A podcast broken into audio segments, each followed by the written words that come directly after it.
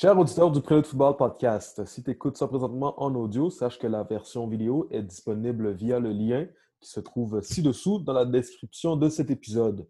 Si jamais tu écoutes la version vidéo présentement et que tu me vois, sache que la version audio est disponible sur toutes les grandes plateformes de streaming telles Spotify, Apple Music, Google Play, euh, Google Play Music, peu importe.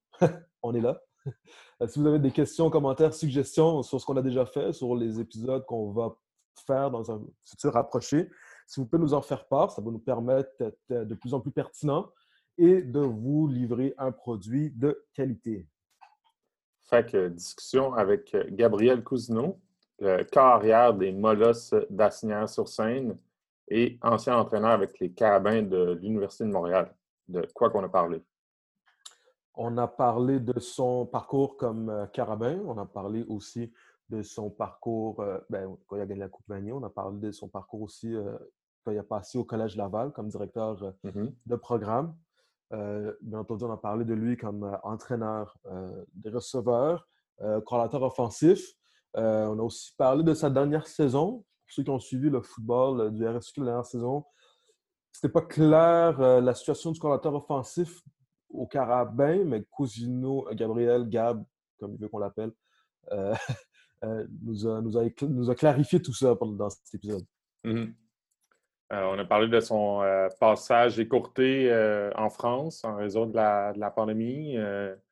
Gabriel avait commencé la saison durant l'hiver au poste de carrière avec les Molosses. a dû revenir plus tôt que prévu, mais il a quand même eu la chance de jouer trois parties avant que tout ça se produise. donc, c'est ça alternance euh, joueur-entraîneur euh, dans, le, dans les dernières années pour, euh, pour Gab. Je pense que ça fait le tour. On va commencer l'épisode comme ça. Yes. Bon podcast, tout le monde. Bon podcast.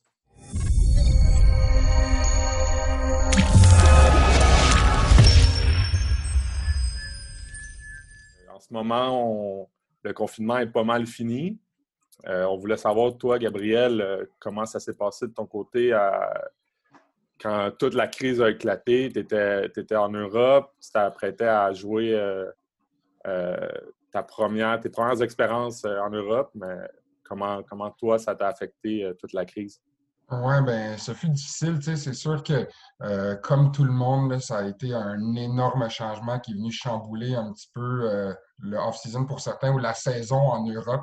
on s'apprêtait à jouer un match, puis la veille du match, ça a été annulé après l'annonce euh, des gouvernements d'arrêter tous les sports, les restaurants, tout ça.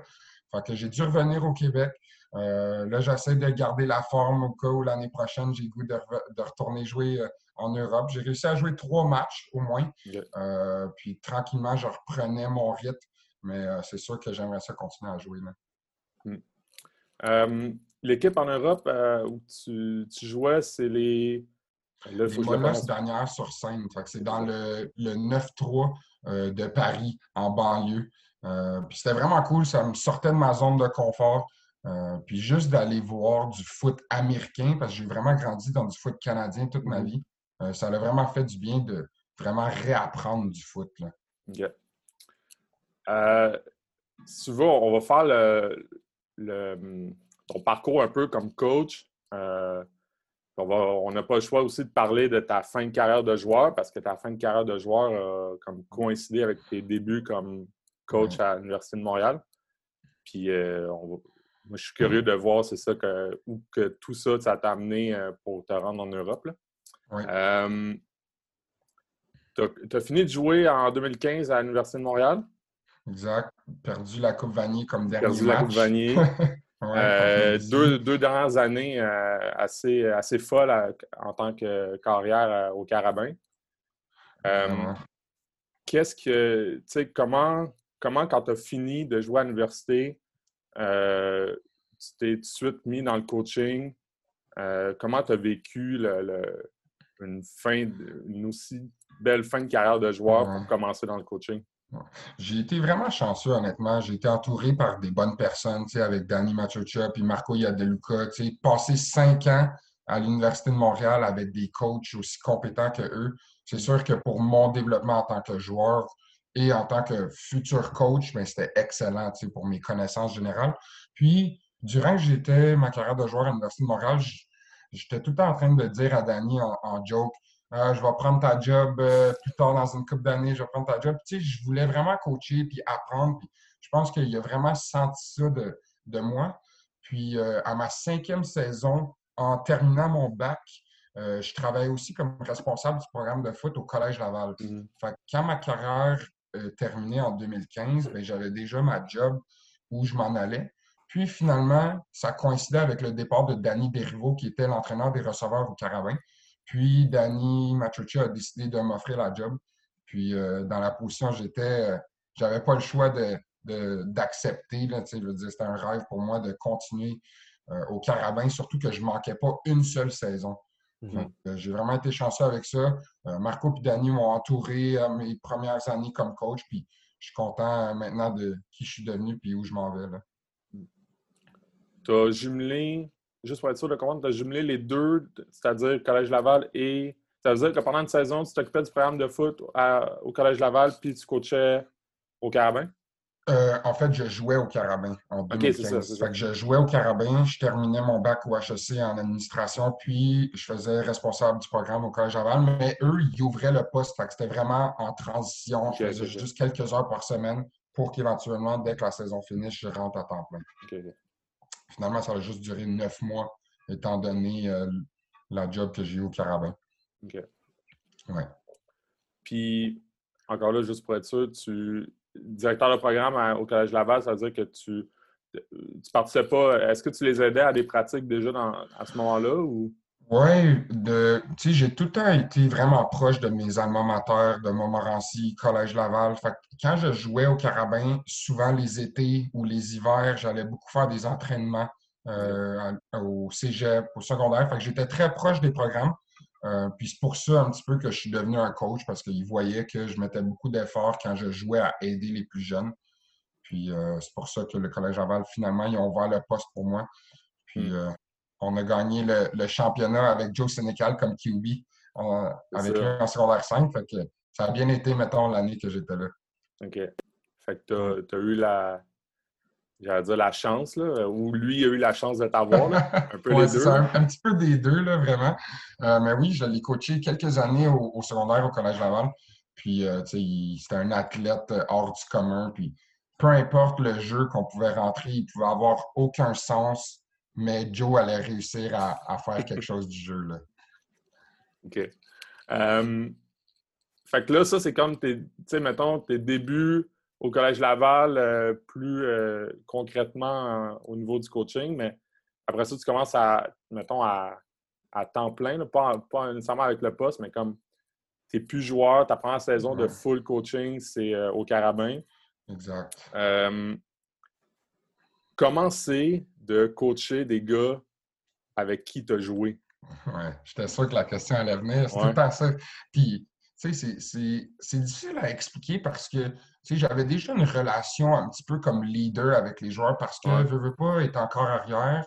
C'est un petit peu toi le, le, coach sur le terrain. Rendu à ma cinquième saison, ben, j'étais à l'aise avec le système, de, système offensif. Je connaissais la ligue. Fait que je donnais beaucoup de conseils aux plus jeunes. Fait que la transition s'est faite assez facilement. C'est sûr que quelques joueurs de quatrième, cinquième année, que ça a été un petit peu plus, difficile parce que j'ai grandi et j'ai joué avec eux. Mais sinon, je pense que les joueurs rendus universitaires, les bons joueurs, c'est pas trop grave exactement c'est qui leur coach parce que quand tu leur donnes des ateliers ou des correctifs, ben les bons joueurs, ils savent déjà. Fait que, mm-hmm. ça a été facile dans le sens que ceux qui étaient là, ben, ils ont vraiment embrace le fait que je rentrais comme coach des receveurs. J'allais amener une vision un petit peu différente, ayant joué corps arrière. Puis je pense que euh, voyant une autre direction dans laquelle je voulais aller avec le coaching, ben, ils ont vraiment aimé ça et ils ont embarqué. Hmm. Est-ce que tu étais capable à ce moment-là de. Euh, dire, est-ce que est-ce que tu avais déjà une philosophie de coach? Est-ce que tu y avais déjà pensé ou tu étais le le gars, euh, peut-être naturellement ou instinctivement, qui était encore un peu joueur, qui était plus proche des joueurs, qui était comme un peut-être un, grand frère pour les, gars avec qui tu avais joué? Oui, définitivement. Puis je me considère encore un petit peu comme un grand frère. Je n'ai même pas 30 ans encore. Puis, étant vraiment proche des joueurs, euh, ben, ils peuvent avoir des conversations un petit peu différentes qu'ils vont avoir avec les coachs un petit peu plus vieux. je trouve que c'est super bon pour un coaching staff d'avoir du monde d'un petit peu tous les âges qui vont pouvoir répondre aux différentes questions des jeunes dans leur cheminement. Puis, moi, beaucoup de jeunes du HEC où je suis gradué, il y avait beaucoup de questions sur les cours, mm. sur comment j'ai géré l'école avec le foot, avec le travail à ma cinquième saison. c'est toutes les petites choses que sur le terrain de foot, ça paraît pas. Mais nous, en tant que coach, c'est vraiment ça notre job à l'extérieur du, terrain, c'est d'aider les jeunes dans leur cheminement sportif et académique. Mm. Euh, est-ce que, aussi par rapport à ça, est-ce que ça se peut que tu as eu la discussion avant ta. Quand, quand tu t'es fait offrir le poste par Danny, que c'est peut-être ça aussi que Danny recherchait, dans le sens d'avoir un, d'avoir un gars euh, peut-être plus proche des, joueurs dans le coaching staff qui, qui connaît cette réalité-là. Là. Oui, définitivement. Puis, tu sais, quand il m'a, engagé, il m'a dit aussi, tu sais, t'es jeune, tu connais mm. pas vraiment le monde du coaching. Fait que, tu sais, c'était une opportunité pour toi d'apprendre énormément. Euh, de, nous, là, Danny, Marco, tout ça. Puis, c'est comme tu dis, avoir un coach plus jeune, que ça faisait cinq ans qu'il était avec Danny déjà dans son mm. programme, connaît sa vision, mais naturellement, c'était facile pour lui de m'engager parce que je connaissais déjà tout ce qu'il voulait faire avec son programme, dans quelle direction il voulait aller. ça a super bien été. Puis, euh, je pense que ça, ça a vraiment bien été. Malheureusement, on n'a pas réussi à aller chercher une autre Coupe Vanier, mais je pense que l'Université de Montréal, avec Marco, maintenant, sont, en bonne position. Qu'est-ce que tu penses que qu'est-ce que tu penses qui est spécial? Qu'est-ce que tu penses qu'il y a une valeur ajoutée de Marco? Ben Marco, il est très, très proche de ses joueurs. Euh, c'est un coach, euh, un player's coach qu'on appelle. Euh, il y a des joueurs qu'il a coachés il y a 10 ans qui l'appellent encore. Euh, il y a juste une approche, un apprentissage, une pédagogie avec les jeunes qui est vraiment spéciale. Puis il, est vraiment capable d'aller les accrocher puis les garder à l'école, intéressés au foot, puis, euh, puis vraiment motivés. Hmm. Comment euh, comment tu évalues, mettons, ta, première saison en tant que coach universitaire? Comment ça s'est passé ta première saison? Qu'est-ce que tu as appris le plus? Mais tu sais, coach, euh, tu apprends beaucoup sur le tas, hein, tu sais, je veux dire, tout comment les pratiques se, se passent, les matchs. Tu sais, moi, dès le premier match, euh, je suis dans le boot en haut, il faut que je relaye l'information. Moi, c'est la première fois que je fais ça, c'est universitaire. Fait il y a beaucoup de choses que j'ai dû apprendre vraiment, vraiment vite. Mais Marco a tellement été un bon mentor pour moi que des fois, il disait Regarde, viens t'asseoir, prends deux minutes, calme-toi, voici comment on fait les choses. Sais, il n'y a rien de vraiment spécifique que je peux dire comme là, c'est cette année-là, c'est ça que j'ai tout appris. Mais tu sais, vu que c'était ma première année que c'était du coaching à temps plein, j'ai vraiment appris tous les rouages de l'industrie, si on veut, comment la ligue se passe dans les, à l'intérieur, dans les bureaux. Tu sais, juste des choses que, en tant que joueur, tu te présentes après l'école, le game plan y est fait, tu fais ta pratique, tu t'en vas chez vous, tu fais ton tape. Tu sais, comparé à coach, euh, tu arrives tout le matin, tu as toute l'étude de l'adversaire toute la journée, préparation des playbooks. il y, a de la job, mais c'est le fun parce que c'est du foot. Euh, à quoi tu t'attendais pas de la job de coaching? Euh, à quel point euh, on est immature à l'université. je le réalise. J'avais 26 ans, je pense, à ma première année de coach. Puis j'appelais les gars, tu sais, mes kids, ouais, aujourd'hui, ça a été différent, mais j'avais deux ans de plus vieux qu'eux, tu sais. Tu réalises à quel point qu'à l'université, souvent, tu, tu penses que tu es rendu, tu es un adulte, tu es responsable par toi-même, mais tu ne réalises pas à quel point tu as besoin d'aide dans tes cours, dans tes trainings, ton alimentation. Puis des fois, tu veux juste te fermer les yeux, aller faire le party, profiter de la vie, mais si tu veux vraiment être un athlète hors pair, ben, il y a des sacrifices à faire. Puis euh, c'est juste aider les joueurs à faire des sacrifices que je ne m'attendais pas à, en faire certains. Est-ce que euh, est-ce que tu as une préparation peut-être euh, plus spéciale pour ta première année, dans le sens que tu coachais les receveurs? Est-ce que tu avais déjà joué là? Je, je, sais que tu jouais carrière, mais ça se rapproche. mais de coacher des receveurs, est-ce que c'était quelque chose qui avec laquelle tu peux dire au début, tu étais à l'aise? Euh, oui, j'étais vraiment à l'aise pour vrai. Moi, j'avais joué receveur deux ans au secondaire. J'ai fait mes deux années à Team Québec en tant que receveur aussi. Euh, j'avais quand même un petit deux ans, trois saisons dans le corps. Euh, je veux dire, de toute façon, c'était au secondaire, mais euh, tu n'as pas besoin nécessairement d'avoir joué la position au plus haut niveau pour être un bon enseignant. Euh, moi, tout ce que j'ai fait, c'est que je suis allé chercher de l'information un petit peu partout. Euh, des cliniques, des, en faisant du tape. Puis, tu fais un petit peu ton idée aussi, étant donné le système des carabins, Danny Dervaux, c'était lui qui coachait les receveurs, bien évidemment, tout ce que je faisais était un petit peu une continuation du projet que lui était en train de construire. Euh, puis évidemment, j'ai amené ma couleur, j'ai amené ma méthodologie, mon apprentissage. Puis, euh, je pense que les gens y ont embarqué. Puis, euh, comme tu dis, c'est sûr que je l'entendais une fois de temps en temps, les receveurs qui ils disaient une petite joke, on le sait bien, t'as pas joué receveur, tout ça. Mais je dis, ouais, mais j'ai joué QB, puis je lançais la balle au receveur. Fait que je mm. sais que t'es supposé être tout, mm. Puis, mettons, là, pour, après ta première année, là, si on pour finir avec ta première année, est-ce qu'il y aurait un truc que tu as appris en coachant que tu t'es dit j'aurais aimé ça le savoir quand je jouais ça? De, de, voir euh, peut-être un autre aspect de, que tu aurais aimé, que tu dis ça, ça m'aurait aidé quand je jouais. Euh, je pense tout le travail qu'il y a derrière le game plan. Les joueurs ne savent pas à quel point les coachs travaillent fort pour leur remettre leurs petits 10 pages le soir, il y a 10 heures et plus de travail derrière chaque page. Puis, sais, juste de remercier les coachs pour le travail qu'ils ont fait dans la journée. Tu ne le réalises pas, là, mais les coachs, quand on arrivait aux pratiques à 6h30, sont brûlés parce qu'ils sont debout depuis 4 heures du matin en train de préparer la pratique de, mm. de 7 heures le soir. Fait sais, juste de, peut-être juste remercier les coachs, puis quand ils rentrent un bon jeu, de dire comme Hey man, good job, là, ça, ça fait du sens. Il y a beaucoup de travail qu'il y a derrière, il y a beaucoup de brainstorm. Fait que c'est juste des petites choses comme ça. Là. Ça, c'est ta première année? Et puis, tu sais, je veux dire, euh, la première année on, est spéciale pour tout le monde. et je suis sûr que tu retiens, euh, retiens plein à faire. Puis là, tu te prépares à ta deuxième année encore comme coach des receveurs. Comment euh, comment tu abordes ta deuxième année? Est-ce qu'il y a des affaires que tu fais différemment parce que c'est ta deuxième année? Euh, est-ce que tu te sens plus à l'aise? Oui, ben deuxième année, fait que là, la chimie est installée avec les autres coachs. On a une bonne saison dans le corps.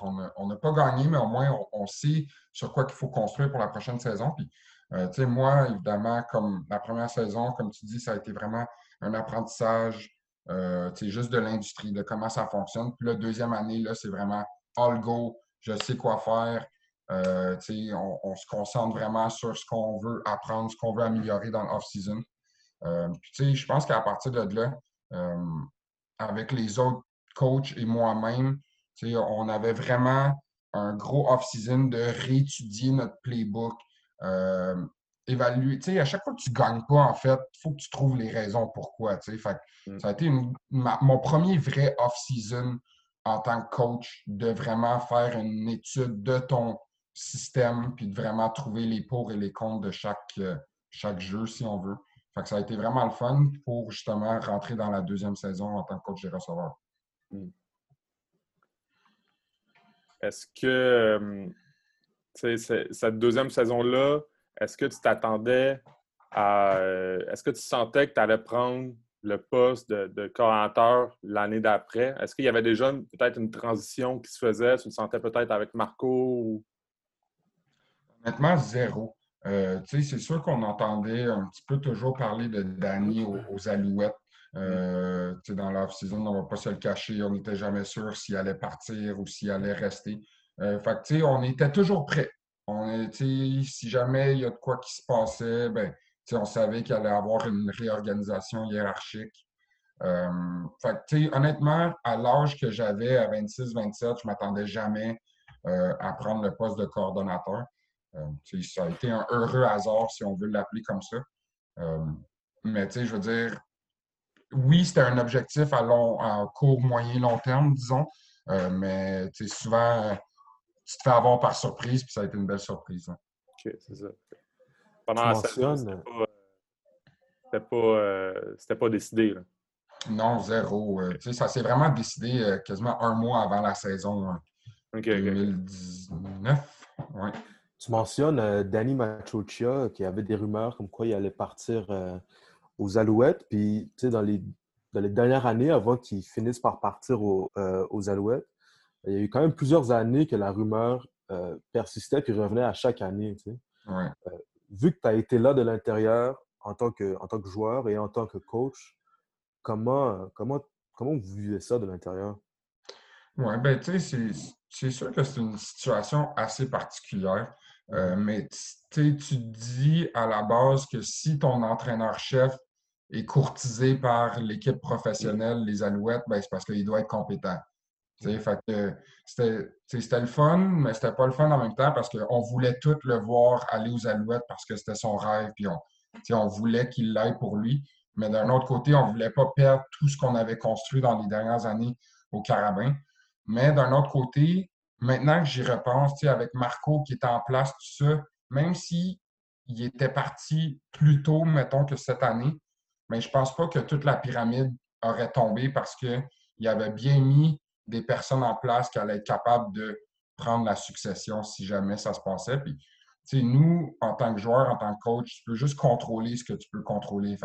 On suivait un petit peu ce qui se passait dans les médias, mais nous, on était vraiment concentrés sur notre off-season. Puis, si ça arrivait, ben ça arrivait, puis on était prêt à la transition. Quand tu finis ta, deuxième année, euh, tu l'as dit, là, tu ne sais pas encore que tu vas être euh, nommé commentateur offensif. Euh, du moment que, ça, ça se fait, que, en fait, c'est, si je ne me trompe pas, c'est, Marco qui, accepte un poste à Grasset. Oui, c'est ça. Fait que dans le fond, situation, c'est, que Marco accepte le poste de directeur des sports à Grasset. Euh, fait que ça, c'est environ. Euh, on est à Team Québec quand tout ça se passe à Calgary. Fait lui, il prend le poste à Grasset. Finalement, moi, Marc, euh, Danny m'offre le poste de coordinateur offensif. Euh, puis, on a ajouté Jason Hogan, qui était le coordinateur offensif à Sherbrooke. Puis, finalement, il a déménagé à Montréal quelques semaines avant la saison pour se joindre à notre groupe. Mm. Comment tu te prépares? comment ça a été quoi ta préparation? Est-ce que, est que Marco aussi, je pense, de par le fait aussi que tu es est-ce que je que tu es assez proche de lui? Est-ce qu'il t'a aidé aussi dans la transition?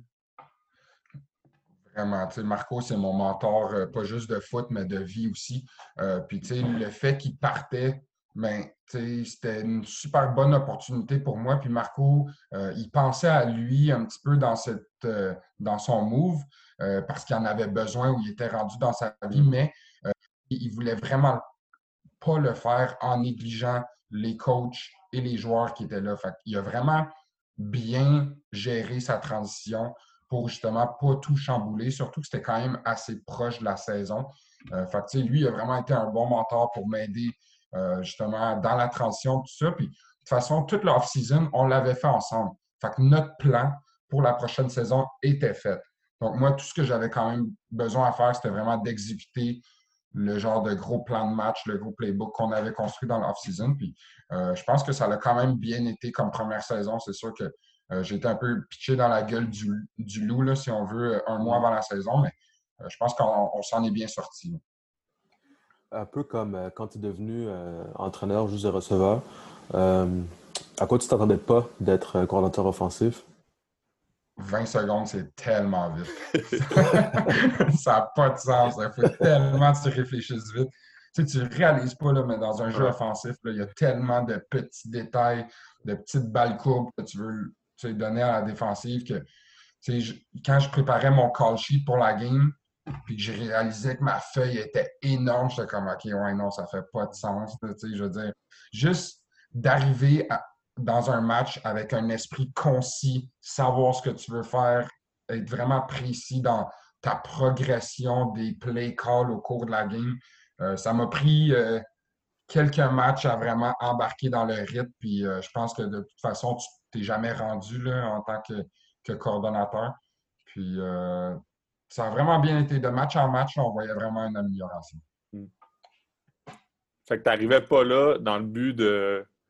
Tu sais, quand, quand tu as été nommé, tu, tu, prenais le plan sur lequel tu avais travaillé avec Marco durant l'hiver. Tu n'arrivais pas là dans le but de dire Hey, j'en ai profité parce que moi, ça, euh, j'aimerais ça l'essayer ou ça, j'y crois. Puis n'arrivais pas là avec un, ton plan à toi, tes, ben, oui, tes idées, mais tu n'as pas tout changé la, la, structure. non, puis tu sais, euh, c'était tellement proche de la saison.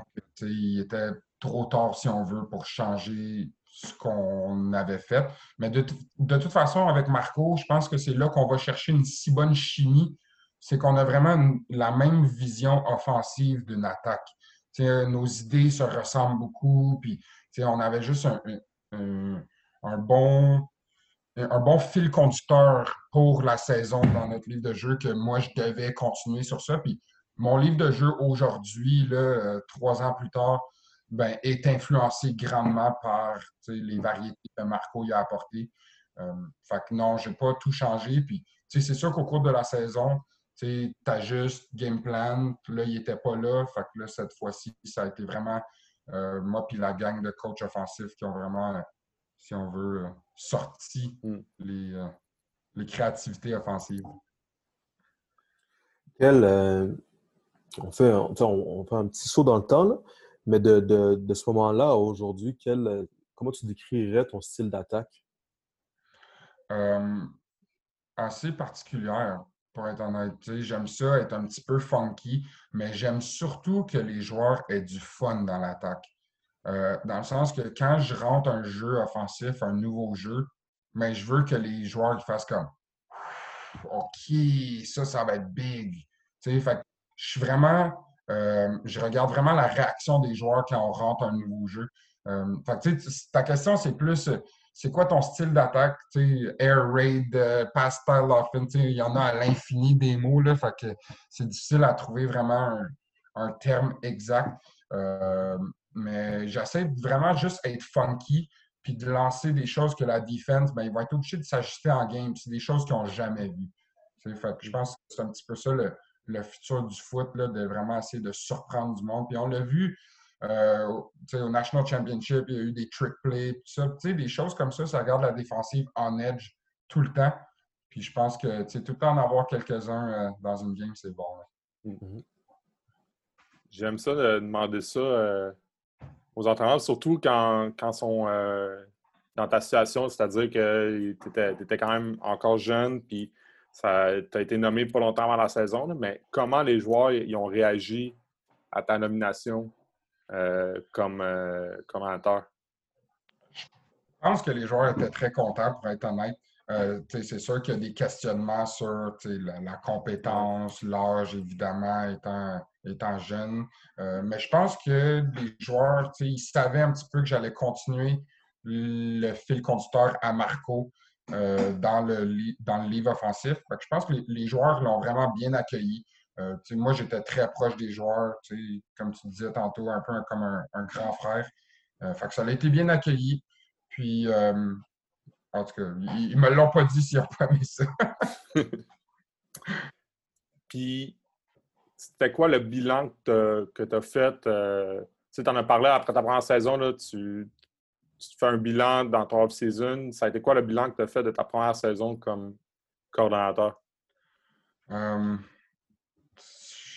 juste être un petit peu mieux préparé euh, au match pour certaines situations. Euh, disons qu'il y a certaines situations qui n'arrivent pas souvent, que pas que j'étais pas préparé, mais qu'il y aurait pu avoir un petit peu plus de préparation. par exemple, des short yardage plays ou le QB sneak à un moment donné, ben, tu peux varier de la façon que tu le fais.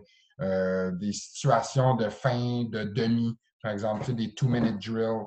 Euh, juste des petites affaires sur euh, comment est-ce qu'on fonctionne, ben, comment est-ce que je vais chercher les jeux sur mon play call. C'est juste être efficient avec tes yeux. Comme je disais, 20 secondes, c'est tellement rapide. euh, que le, le coordinateur offensif, il faut que tu sois prêt à vraiment caler les jeux vite. Puis tu ne peux pas prendre le temps de chercher sur ta feuille. Tu sais, il est où ce jeu-là, il est où ce jeu-là. Fait que juste de bien structurer tes affaires en tant que coach pour que rendu game day, peu importe la situation, ben, tu peux répondre en dans 10 secondes rapidement puis avoir une réponse pour tes joueurs. Est-ce que tu penses que tu aurais pu faire ça? Ben, moi, j'ai l'impression que, ce que tu me dis là, c'est, de l'expérience. Est-ce que, tu sais, mettons, je me mets dans la tête d'un coach qui, qui essaie de se préparer, là, puis là, il t'entend, puis il dit Hey, OK, moi, c'est ma première saison comme coordinateur, mais est-ce que vraiment tu sentais que ça, tu aurais pu préparer ou c'est vraiment, tu sais, c'est de l'expérience que tu acquiers au fil du temps, puis que tu t'en rends compte après, tu sais? ben, je pense que c'est de la préparation quand même aussi, parce que c'est quand même des situations assez précises dans des matchs où tu es capable d'aller chercher du film de l'adversaire là-dessus. Euh, s'il y a des situations qui n'arrivent pas souvent, ben, j'aime ça aller voir les saisons antérieures de ce coach-là. C'est pas nécessairement de cette équipe-là, parce que c'est le système du coach. Fait juste d'aller voir ce qu'il a fait dans le passé dans certaines situations, ben, souvent, euh, ben, tu vas avoir tendance à t'inspirer de ce que tu as déjà fait. Euh, il y a beaucoup de choses que oui, ça vient par expérience, mais il y a beaucoup de situations football, des down and distance ou des, des, des yard line plays, zone plays que j'aurais pu vraiment mieux préparer euh, pour avoir une meilleure réponse. Hmm. Ça, c'était ta, première année. Puis comment euh, tu as vécu ta, dernière année euh, en tant que coach au Carabin, qui était la saison dernière? Exact. je ne vais, pas le cacher. Saison difficile, pour être honnête. J'étais coordinateur offensif jusqu'au début de saison. Puis finalement, euh, en début de saison, on a fait un switch, moi et Calvillo, euh, de poste. Fait que dans le fond, lui était coach des carrières et coordinateur offensif. Puis moi, j'étais juste, je revenais à coach des receveurs. Euh, j'avais fait tout le off-season de janvier jusqu'à août en tant que coordinateur offensif. puis finalement, ben, je pense que c'était mieux pour toute l'équipe d'avoir Calvio comme coordinateur. En même temps, moi, je n'étais pas dans une situation très confortable.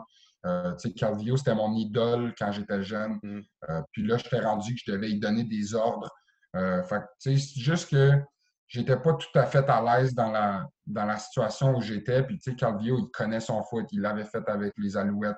C'est sûr qu'il devait avoir une transition parce que c'est des étudiants athlètes à l'université. Ils n'ont pas la même réalité. Ils n'ont pas le même temps de meeting.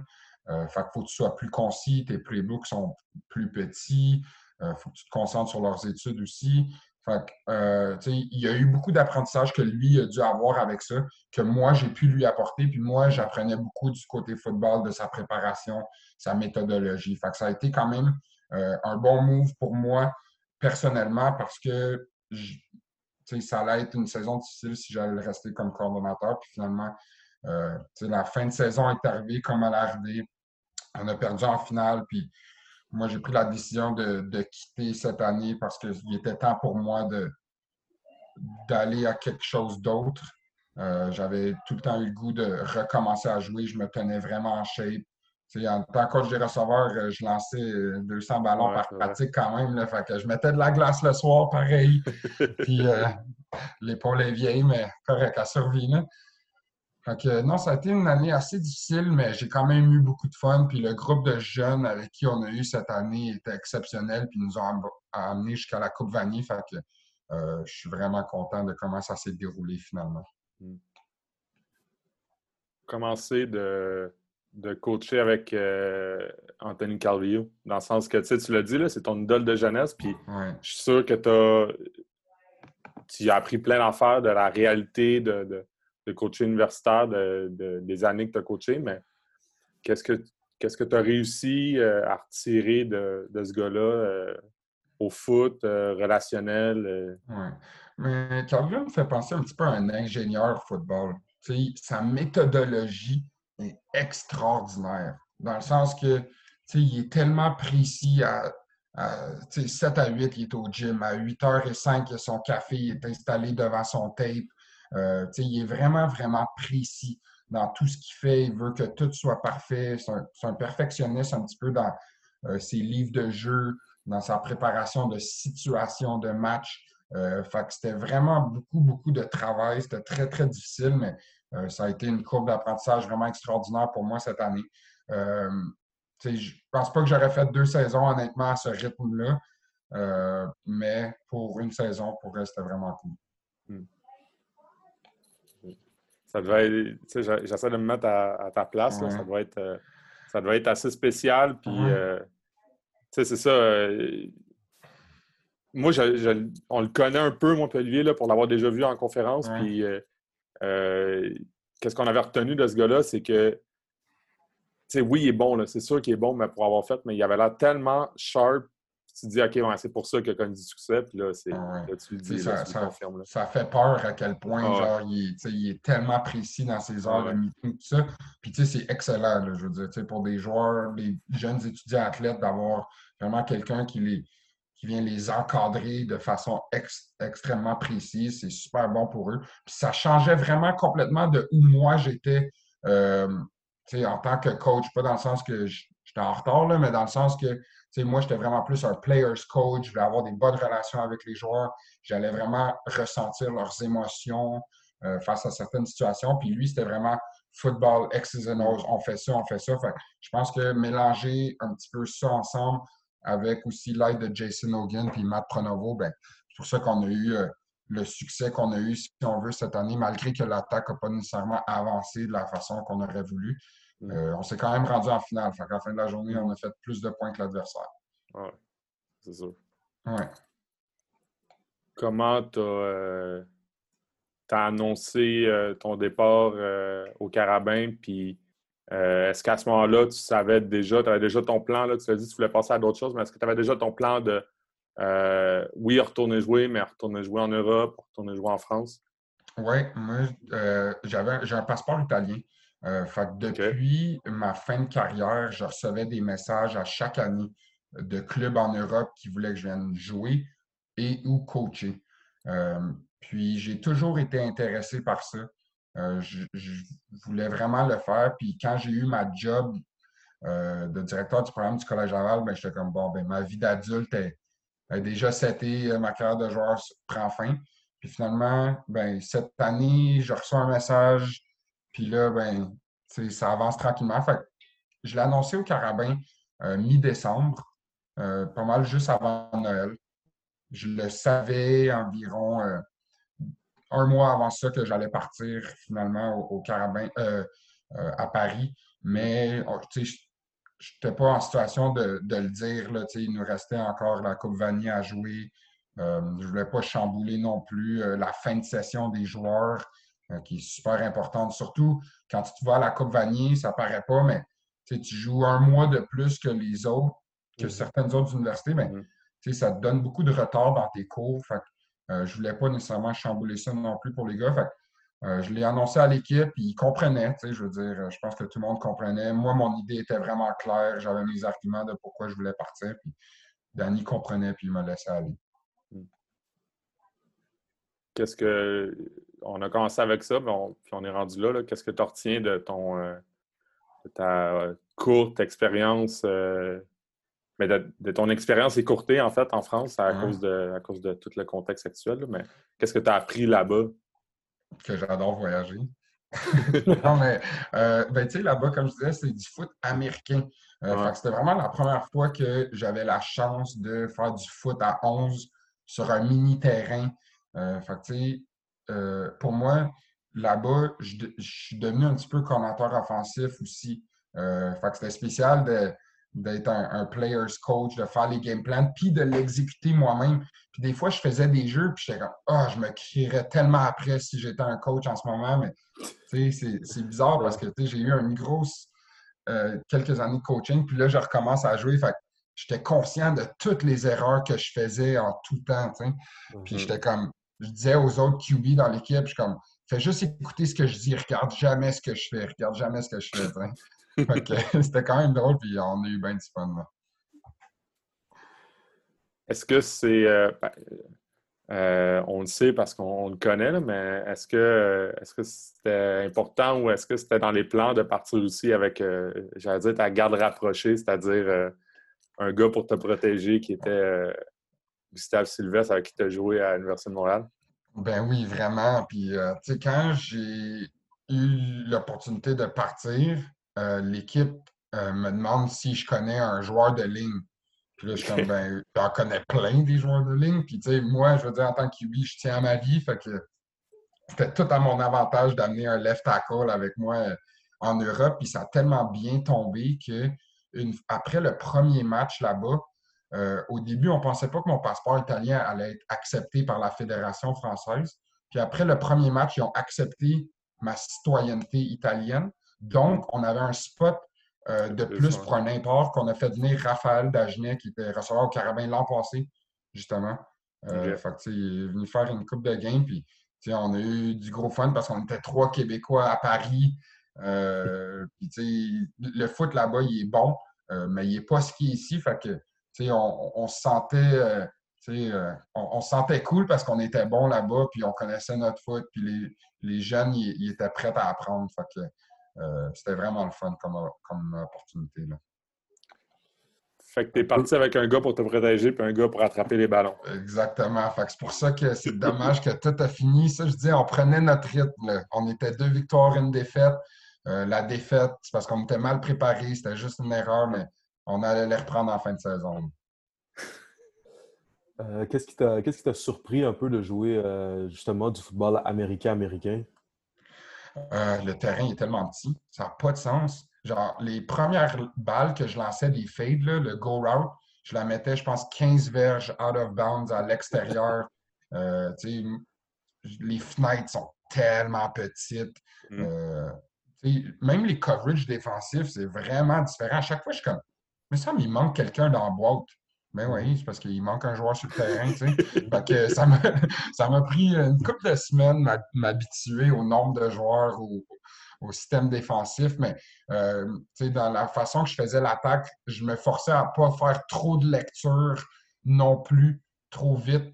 Euh, on avait des super bonnes, des bons athlètes à Paris, fait qu'on voulait juste leur donner la balle rapidement dans leurs mains puis les laisser faire leur job là, en breakant des tacos puis aller mm. chercher des verges. que, euh, ça a été une courbe d'apprentissage qui a dû être très, très rapide, mais honnêtement, j'ai vraiment aimé ça, le foot américain à 11. Est-ce que tu as une routine euh, d'avant-match comme coach et comme joueur? Toujours. Euh, c'est pas une superstition, c'est une routine. Il faut, bien, euh, faut bien préciser. Euh, mais oui, j'ai tout le temps mon même, mon même genre de, petite routine. En tant que joueur, je vais tout le temps me rouler sur le terrain avec une balle, avec un rouleau, juste avoir un petit feel hmm. du, field avec du, du gros J. Cole dans les oreilles, évidemment. Après, après ça, souvent, juste avant d'embarquer sur le terrain, je vais juste feuilleter les pages de mon game plan, juste pour avoir une dernière photo de tous les jeux, mettons, de la journée. En tant que coach, c'était un petit peu différent. Euh, en tant que coach, je me lançais la balle de baseball avec Byron Archambault avant chaque game. Euh, ça, c'était notre routine au carabin. Euh, j'écoutais de la musique, mais en tant que coach, on dirait que c'est un petit peu différent qu'en tant que joueur. Parce qu'en tant que joueur, tu sais que tu vas souffrir. Tu sais que tu vas avoir mal au corps, tu t'en vas à la guerre. Comparé à comme coach, ben, tu sais que tu vas avoir mal à la tête à la fin de la game parce que tu as tellement réfléchi. c'est vraiment un autre genre de game complètement différent comme coach. Hmm. Ce serait quoi un des joueurs les plus, euh, un ou plusieurs des joueurs les plus underrated que tu aurais côtoyé? Underrated. Euh, moi, ça serait Michael Davidson honnêtement, il a porté le 88 au Carabin avant Louis-Mathieu Normandin. Euh, il nous a aidé à gagner la Coupe Vanier en 2014. Euh, Mick Davidson, du haut de ses 5 pieds 5, je pense, si je n'exagère pas en termes de hauteur, il avait les mains les plus sûres de la terre, puis les cotes les plus sharp. il ne disait rien, mais ses actions, il parlait très, très fort. Puis c'est un gars que, Game V, il disait pas un seul mot. C'est fou, là. Il disait pas un seul mot, mais il sortait des games incroyables. Puis il était tellement rapide, la façon qu'il courait ses routes, il comprenait les défenses. Puis c'est dommage qu'il n'ait pas eu euh, l'opportunité de venir faire une cinquième saison parce qu'il a décidé d'aller aux Alouettes après sa quatrième saison qu'on a gagné la Coupe Vanille. Euh, finalement, c'est lui, Mathieu, qui a pris son 88 l'année d'après, puis on a eu une, très belle saison. Mais je pense que Davidson, c'est définitivement le, joueur le plus underrated avec qui j'ai joué. Si tu pouvais avoir un repas avec trois personnes, avec qui tu mangerais? J'avais un repas avec trois personnes. Euh, faut que ça soit foot? Il ne faut pas que ce soit foot, ça peut être mort ou vivante, puis ça peut être des personnages fictifs. OK. Euh, ben, premier, moi, ça serait Neil deGrasse Tyson, juste parce que je suis un fan de physique, d'astrophysique, des étoiles, tout ça. J'ai étudié là-dedans au cégep, fait que je, moi, ça m'impressionne tellement, tout ce qui est univers, tout ça. Puis dans mon playbook, j'ai beaucoup de termes de planètes, d'étoiles, tout ça dans mes fils conducteurs, justement. Fait que ça, ça, c'en est un. Euh, deuxième, euh, je pense que ça serait Sean McVay, qui est le head coach des Rams. Euh, lui, il a quoi? Il a 33, 34, je pense, puis il est head coach d'une équipe NFL. Puis c'est drôle, durant la quarantaine, je regardais les Hard Knocks de la NFL sur DAZN.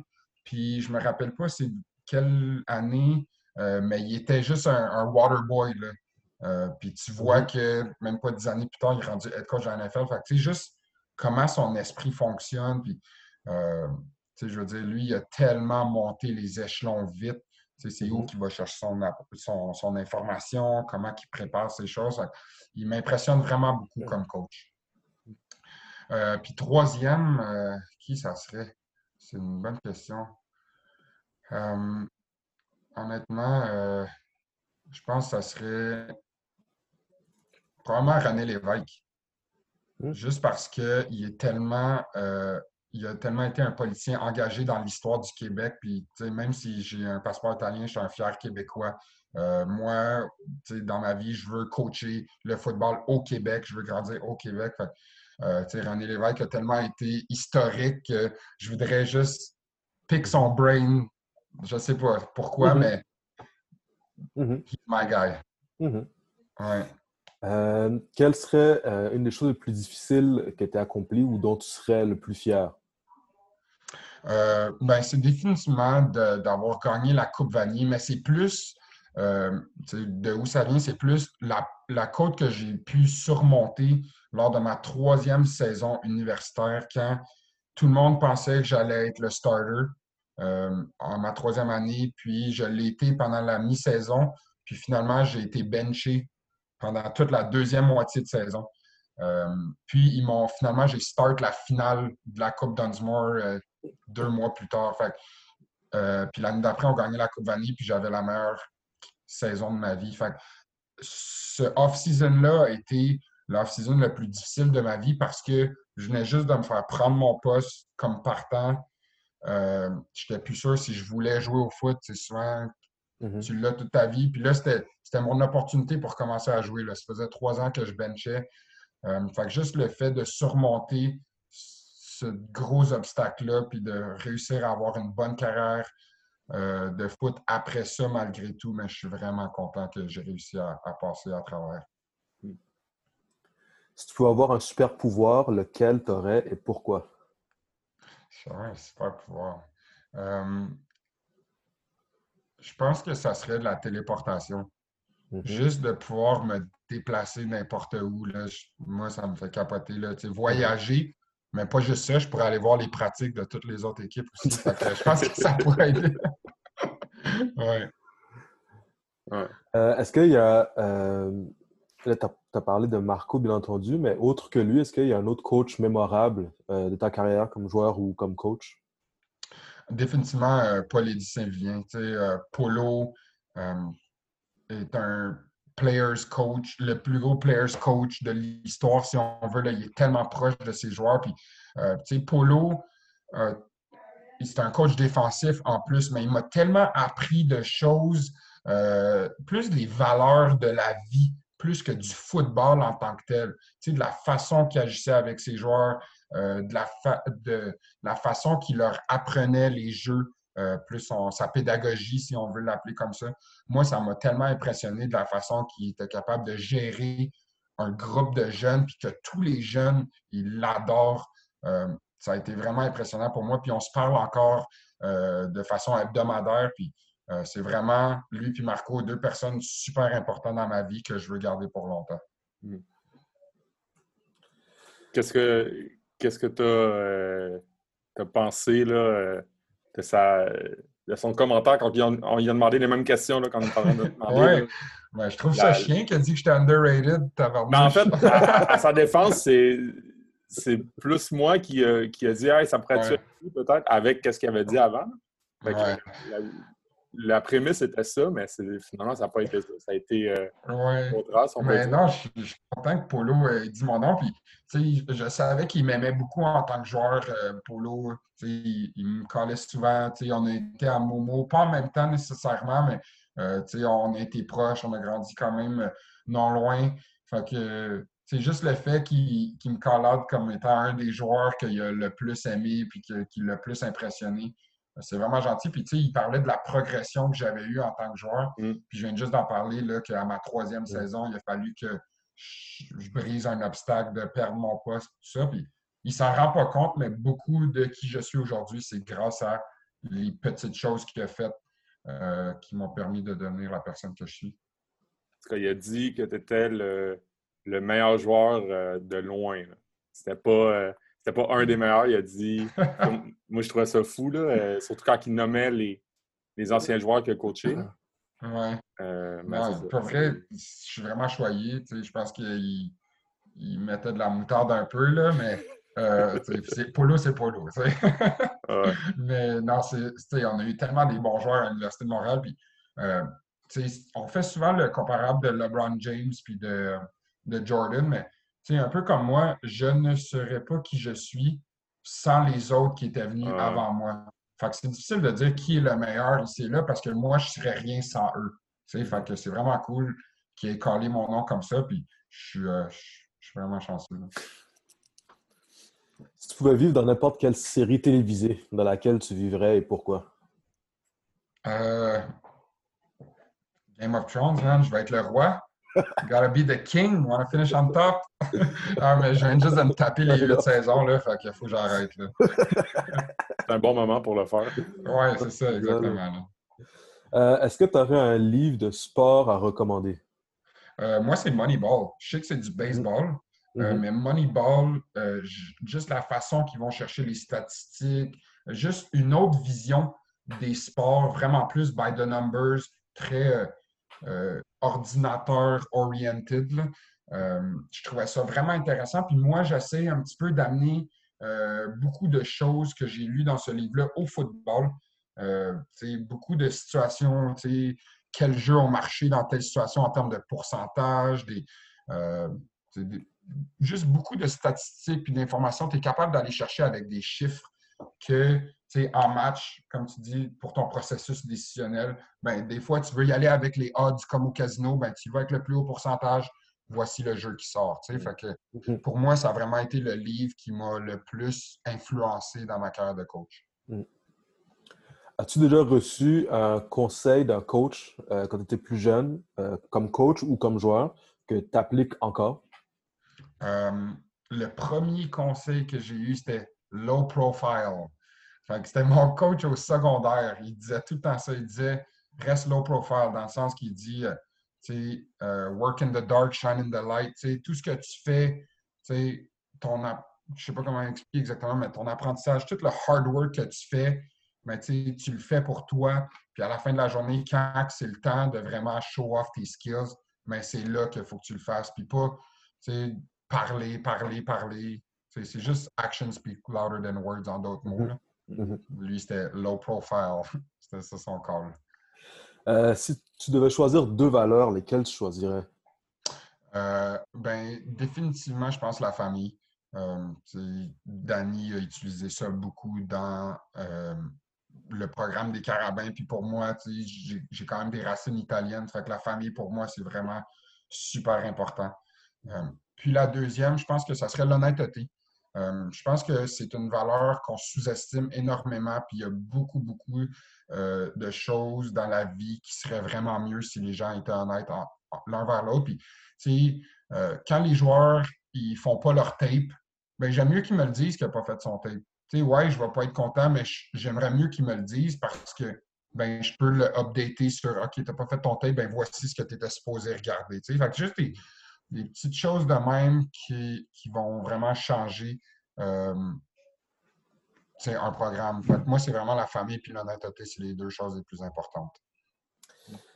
Quel est le meilleur cadeau qu'on t'ait jamais offert?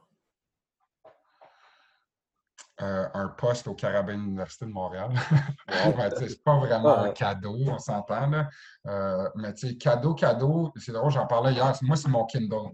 C'était mon, tu sais, les petites liseuses. Mm-hmm. Euh, je suis un énorme fan de lecture. fait que ça, ça a été, ça a changé ma vie. Mm-hmm. Au lieu d'avoir une bibliothèque à 1000 livres, ben, tu as tout sur une petite tablette grosse de même. Fait que, dernière question. Si on devait faire un film sur ta vie, ce serait quoi le titre de ton autobiographie et quel serait le genre de film? c'est tough, ça. Euh, ça serait quoi le titre? Hein? Ça serait. Euh... de même. Ça serait les Backstreet Boys. Ce serait les Backstreet Boys parce qu'on a grandi dans le Backstreet puis là on est on stage puis on fait nos, on fait nos affaires. euh, ben, je pense que ouais, ce serait les Backstreet Boys parce que tu sais, euh, moi puis mes chums d'enfance, on jouait tout le temps au hockey dans la petite ruelle euh, derrière un de mes chums. Fait, on, on y est souvent qu'on colle ça, qu'on est les Backstreet Boys. Fait que je trouve ça drôle. Puis ça a été mon premier show de musique. Fait que fallait que j'ai call out. Mm. Puis, euh, tu dit, ça serait qui l'acteur? Non, ce serait quel genre de film? Ce serait quel genre de film? je pense que ça serait un. Il faut que ça soit une comédie, là, pas le choix. Je pense mm. je me prends vraiment pas au sérieux, malheureusement, que ça n'a pas le choix d'être une comédie. Mm. Ouais, mais qui finit bien. Ben, écoute, ça fait le tour, Gabriel Cousineau. Merci beaucoup du temps que tu nous as donné. C'était euh, vraiment apprécié. Euh, Pierre, tu voulais-tu rajouter de quoi? Ben, peut-être rapidement, tu as l'air d'un gars qui analyse vraiment beaucoup, beaucoup. Est-ce que de, jouer en Europe à, à 11, ça t'a donné le goût de peut-être à un moment donné coacher dans le même système, peut-être au football américain aux États? Est-ce que c'est quelque chose que tu as pensé? Oui, euh, honnêtement, oui. Euh, j'y ai pensé, mais j'ai comme trop d'amour pour où j'ai grandi, pour le Québec, euh, pour vraiment quitter la province. Fait que j'y ai pensé, mais je veux vraiment rester chez nous. Hmm. C'était vraiment cool. Oui, puis tu sais, merci beaucoup, ça a été incroyable. Puis j'adore, euh, j'ai adoré vos questions, des bonnes questions ouvertes. Ça a travaillé. Gabriel Cousineau, carrière des Molosses d'Asnières sur scène. Merci, Gab.